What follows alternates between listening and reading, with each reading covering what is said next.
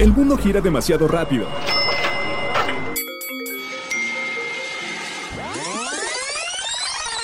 Mejor, tómate un break.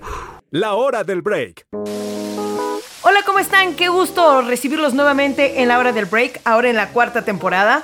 Yo les dejé una pregunta a través de las redes sociales y quiero que lo vayan pensando a lo largo del episodio, ¿ok? ¿Cuáles son las tres películas que más los han hecho llorar? Quédense con nosotros, que iniciamos con la hora del break. Darse una pausa está bien. Continúa la hora del break. Conociendo Veracruz. Tecolutla. Este paradisíaco sitio se encuentra al sur de la costa veracruzana, el cual debes recorrer a bordo de una panguita, que es un tipo de embarcación muy usada en el lugar, sobre todo cuando las corrientes de los ríos que rodean Tecolutla se hallan tranquilas. A unos 10 kilómetros del noroeste de Tecolutla se localizan las playas más importantes, Santa María del Mar y Barra Boca de Lima. Son características porque sus aguas son sumamente cálidas. Para internarse a estas playas es recomendable tener mucha prudencia, pues estas miran hacia mar abierto. En Barra Boca de Lima está el Estéreo Lagartos, pleno de vegetación y con bellas vistas hacia el Golfo de México. Una cosa hermosa. Y si te adentras en los manglares podrás ver de cerca distintas especies. Lagartos, grullas, patos, pelícanos, cangrejos azules, garzas blancas, tlacuaches también hay, como no, pericos, águilas y sopilotes. Escúchanos por Anchor, Spotify, Apple Podcast, Google Podcast, desde tu celular, tablet, computadora y hasta en la tele de tu sala. Los productos de pastelería La Zarza están cada vez más cerca de ti y de todos los tuyos. Aprovecha que estás a una sola llamada de recibir tu postre favorito en la puerta de tu hogar, en tu trabajo o donde sea que te encuentres. El servicio a domicilio de pastelerías La Zarza se encuentra disponible en Tlaxcala, Veracruz, Puebla y Boca del Río.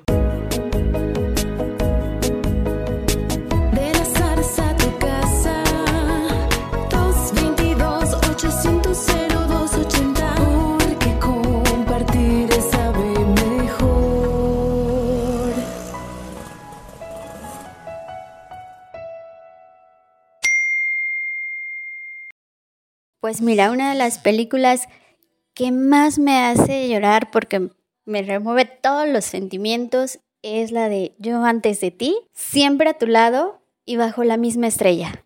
Sin duda son películas que al final o a la mitad o desde que inician ya tengo la lagrimita. Mi nombre es Rosario Rodríguez y a mí me hacen llorar Hachiko, Titanic y a mí me llaman Radio. Hola, soy Itzel de la Cruz y las tres películas que me hacen llorar son la del Rey León, la de La vida es vela y la de Más allá de los sueños. Hola, soy Lisette, coordinadora de reclutamiento y selección, y las tres películas que me hacen llorar son Toy Story 3, Ya te extraño y Siempre a tu lado. Y continuamos a través de la hora del break. Yo soy Liz Gómez y me da mucho gusto platicar nuevamente con Luis Ángel Montalvo, que ya bueno, tenemos temas bastante interesantes, mi querido Luis, y vamos a platicar en esta ocasión de los motivos que nos hacen llorar. ¿Cómo estás? Muy bien, Liz. Eh, pues muchas gracias de nuevo por la invitación y pues puestísimos para lo que se, lo que se ofrezca. Debemos comenzar por saber qué pasa, por, por qué lloramos, por qué los seres humanos soltamos lagrimitas. Pues mira, eh, el llanto como tal es un reflejo, incluso eh, podríamos decir que es un reflejo innato. Eh, platicando con alguien, incluso me comentaba, es la primera emoción o el primer reflejo que nosotros tenemos al nacer, pues la imagen tal cual de un bebé cuando nace es el llanto. Y pues al final esto nos sirve conforme vamos eh, evolucionando, vamos eh, desarrollándonos, pues conforme un, un método de comunicación hasta cierto sentido. ¿El ser humano es el único animal que llora?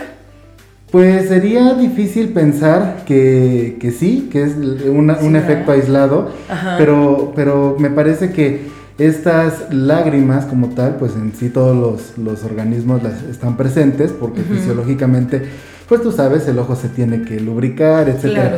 Pero de notarle un sentimiento a, a- a pensar que únicamente el ser humano es el único animal que llora por efecto de la emoción, quizá no, ¿eh?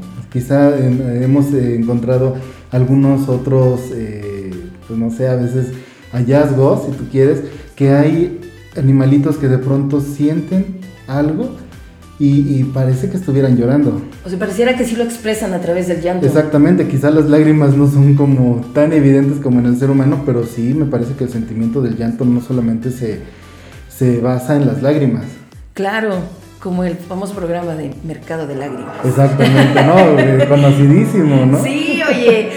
Señoras y señores, la carabina de Ambrosio, en su cada vez más gustada sección Mercado de Lágrimas, presenta Obscuridad de la Recámara. Por cierto, Luis, ¿por, por qué lloramos tanto en situaciones felices como en las tristes? Pues mira, el llanto como tal es un regulador emocional. Eh, tanto en un estado de euforia, de mucha risa y de muchas carcajadas que hasta lloramos, en una emoción como a- algún momento, pues tal cual feliz, no sé, un matrimonio, el que hayas terminado la escuela, una carrera, ver a tu mejor amigo que está también teniendo un momento feliz, te provoca llanto. Claro. Y la tristeza, que es el, el más común, pero me parece que como tal es un regulador emocional ante un sentimiento que se desborda o nos hace desbordar para mantener un equilibrio. Yo me acuerdo que de las pocas veces que he llorado de felicidad fue en un concierto de The Killers. Bueno, yo creo que sí, bastante, bastantes compartirían el mismo punto de vista que ¿Verdad? tú, sin dudas. ¿no? Pero muy bien, muy Incluso eh, yo eh, cuando veía un poquito el tema recordaba la escena de Simba y Mufasa Uh. y esa es, eh, incluso hasta la piel se me pone chinita. Todavía. Papá, por favor. Tienes que levantarte. Papá, hay que ir a casa. Ay, Disney, gracias. Gracias por esos recuerdos que uno quiere bloquear. Gracias. Claro. Justamente, ¿qué pasa en este caso cuando nosotros contenemos o bloqueamos el llanto? Pues mira, como tal, como había mencionado, siendo un regulador emocional se, se disparan ciertas neurotransmisores en el cerebro que también fomentan que tú te tranquilices o que en alguna situación de estrés te regules y, y pienses con la mente más clara, ¿sabes? Entonces, si nosotros bloqueamos este, e- esta acción, pues nos vamos a tardar quizá más tiempo en poder tomar una buena decisión, en tener esta circunstancia de, de estar eh, pensando que a lo mejor ya no tiene solución y a lo mejor después de un estadio de llanto vemos que hay mejores circunstancias, entonces yo creo que eso es importante. Quiero suponer entonces que, que el llanto es como, como el sudor, o sea, que el sudor nos ayuda a regularnos este, La por temperatura fuera. corporal, ¿no? La temperatura corporal Esta, y el llanto es- es, como, como el regulador emocional. Es claro, sí, sí, Oh, sin duda. Miren, estamos aprendiendo algo bueno. Me gusta porque con Luis aprendemos hasta de biología. Me- pues, no es mi campo, pero claro, siempre va muy relacionado. Sí, claro. Creo que también es, es momento de hablar de- del llanto con el manejo de emociones, ¿no? Como históricamente también el llanto se ha ligado a, a la debilidad, ¿no? Y sobre todo en los hombres, que un hombre no llora, los niños no lloran.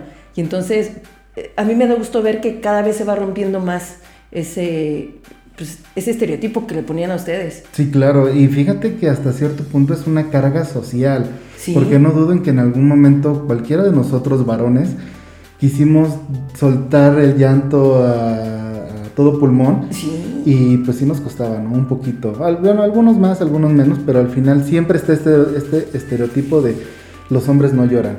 Eh, me parece que incluso esta situación pues ha cambiado, digo, inclu- en, en todo lo que comentábamos hace un ratito, compartir algún gusto por un concierto, por una película, por una canción, pues ya los, los hombres nos prestamos más a abrir nuestras emociones y que esto pues sea parte de nuestro propio aprendizaje.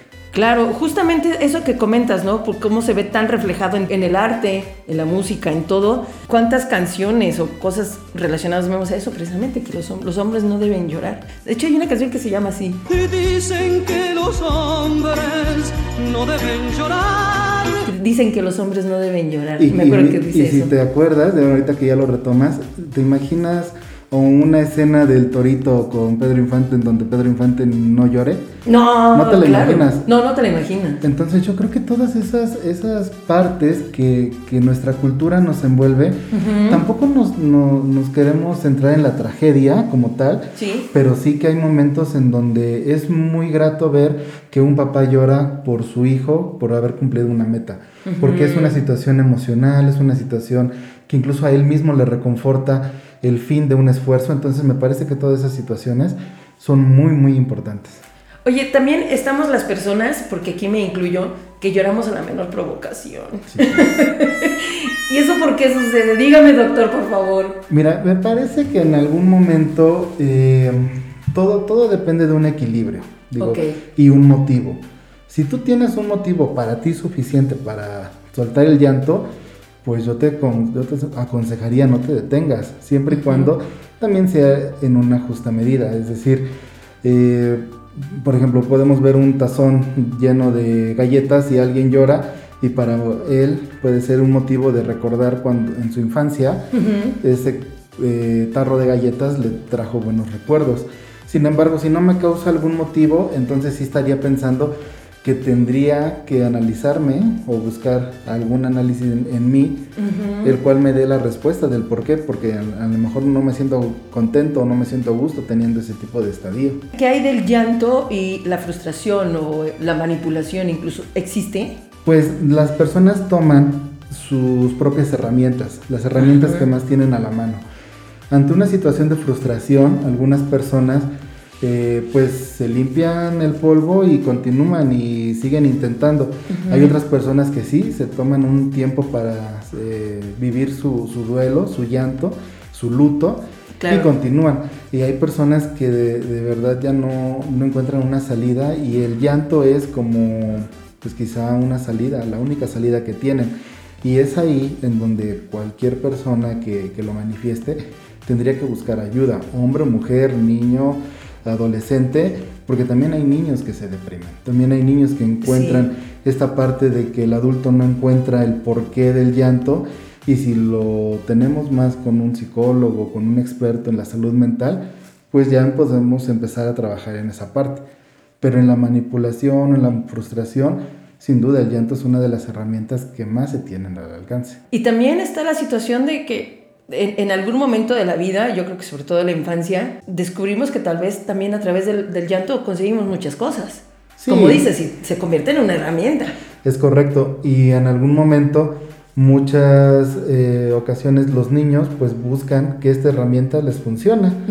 Y pues podemos crecer, llegar a la adolescencia, en la licenciatura, nos casamos, hasta nos divorciamos y siempre tuvimos como bandera y que el llanto era nuestra mayor herramienta, ignorando que hay otro tipo de circunstancias, otro tipo de manejo emocional, otro tipo de, de- de situaciones que nosotros pudiéramos eh, echar mano para poder solventar nuestros problemas, no solamente el llanto. ¿Existe una forma de manejar el llanto, Luis? Yo creo que cada quien tiene sus propios recursos, que cada quien sabe, incluso ah, hay quienes lloran en- eh, a solas y se sienten muy a gusto con eso. Hay personas que prefieren compartir su llanto con alguien más.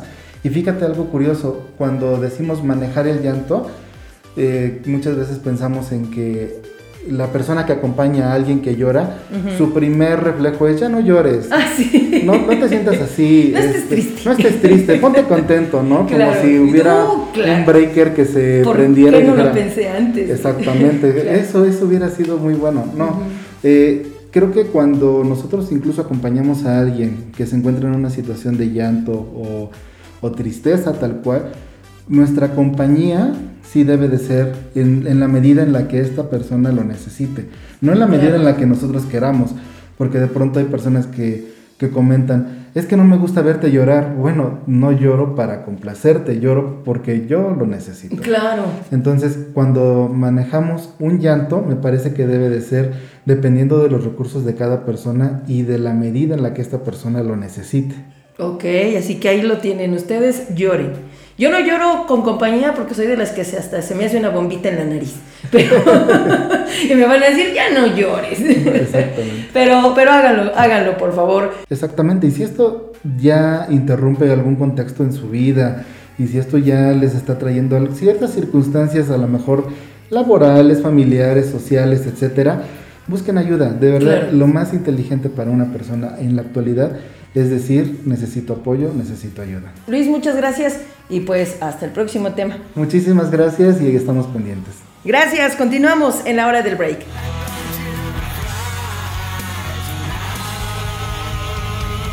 Siempre hay una sucursal de Pastelerías La Zarza cerca de ti.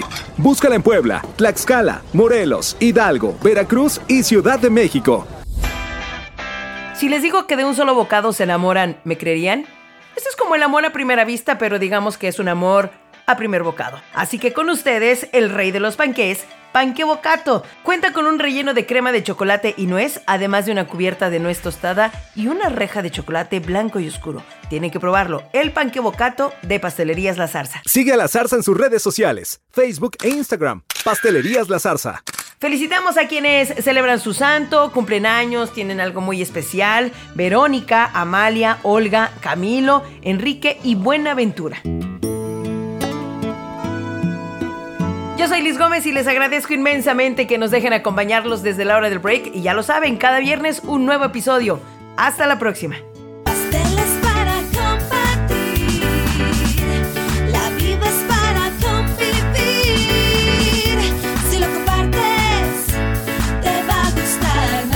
No decimos adiós, solo hasta la próxima hora del break.